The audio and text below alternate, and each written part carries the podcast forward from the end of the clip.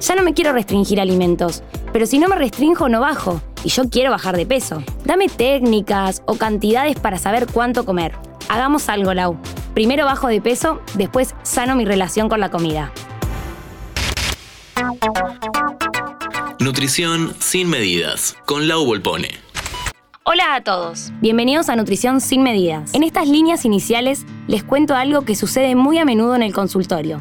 Las personas llegan con el deseo de mejorar su vínculo con la comida y el cuerpo, porque no dan más. Han probado de todo, han hecho las mil y una dietas, han hecho muchísimas restricciones, entienden que necesitan mejorar por su psiquis, su hambre y su verdadero bienestar, pero el deseo de bajar de peso es tan grande que igualmente están dispuestos a ceder nuevamente todo para bajar. O sea, no quieren hacerlo más, pero su discurso es ambiguo. Quieren sanar, pero el miedo a aumentar de peso es tan grande, me dicen, yo necesito verme mejor, ahora estoy en mi peso máximo. Esto es absolutamente entendible. Las mujeres fuimos criadas para agradar la vista y ser objetos sexuales de toda la sociedad. Nos vendieron que la única forma de ser aceptada es amoldándonos al cuerpo hegemónico. Si no hacemos eso, seremos menos deseadas, menos amadas, menos respetadas y aceptadas. ¿Y quién quiere ser menos amada, menos aceptada y someterse a burlas, chistes o comentarios como deberías bajar unos kilitos, eh? Yo te lo digo para que estés más cómoda, por tu salud. ¿Eso te vas a poner, hija? Ay, se te marcan todos los rollos. Usalo, pero... Lo loco es que por este deseo intenso de bajar de peso, es por lo que llegaste acá y por lo que no parás de decir estoy en mi peso máximo. Sí, si nunca hubieras hecho dietas, no tendrías tanta variación de peso a lo largo de tu vida. Te explico. Las dietas y las restricciones, eso que te vendieron como la solución a tu problema con el peso, esa pócima es el veneno. Alguien te dijo, en general de niña o adolescente, que tu cuerpo estaba mal, que algo había que mejorar. Entonces te llevaron al pediatra, médico, nutricionista, a bajar de peso. No entendías bien qué pasaba, pero probablemente en algo fallabas. Hoy en día ves las fotos y decís, ¿cómo me mandaron al nutricionista si no era gorda?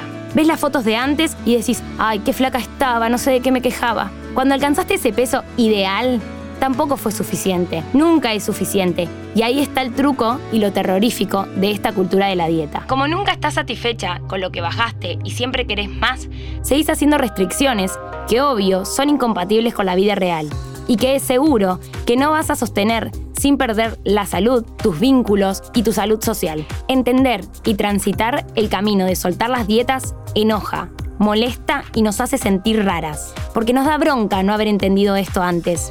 Además de que socialmente la cultura de la dieta sigue ahí, a la vuelta de la esquina, y todo el tiempo sentimos como una probadita más al sufrimiento y ya.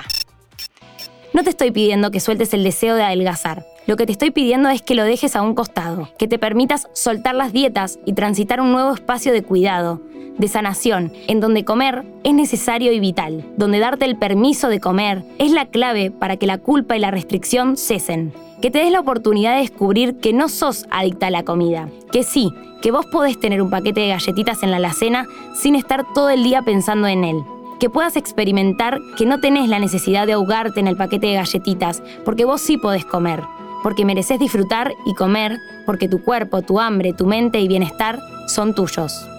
Porque ya descubriste que lo de bajar de peso por salud es lo que te ha dañado a lo largo de tu historia, porque para poder sanar es necesario hacerle espacio a lo nuevo.